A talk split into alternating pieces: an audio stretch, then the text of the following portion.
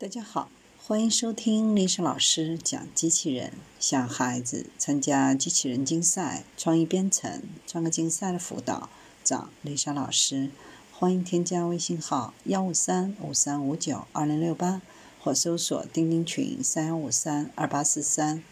今天丽莎老师给大家分享的是日本全日空公司开展分身机器人业务。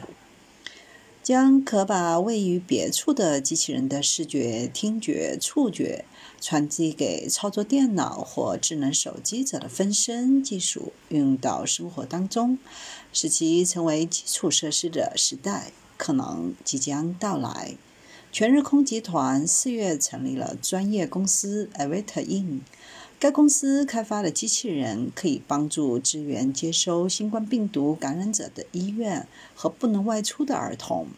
还考虑在岛区与山区的医疗服务中引进。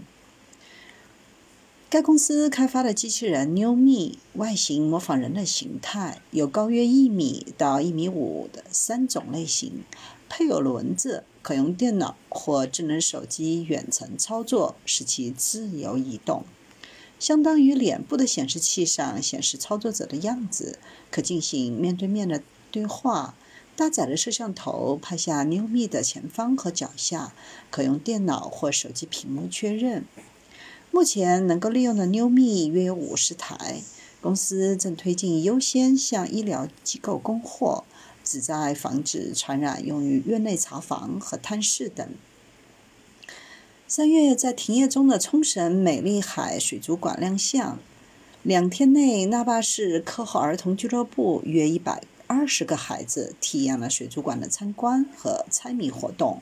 实施在线教育的 BBT 大学毕业生在家里举行了毕业典礼，通过机器人授予毕业证并致谢。目前，利用机飞机的人只占世界人口的百分之几？全日空集团准备开拓飞机以外的新移动手段，因而关注 Avatar。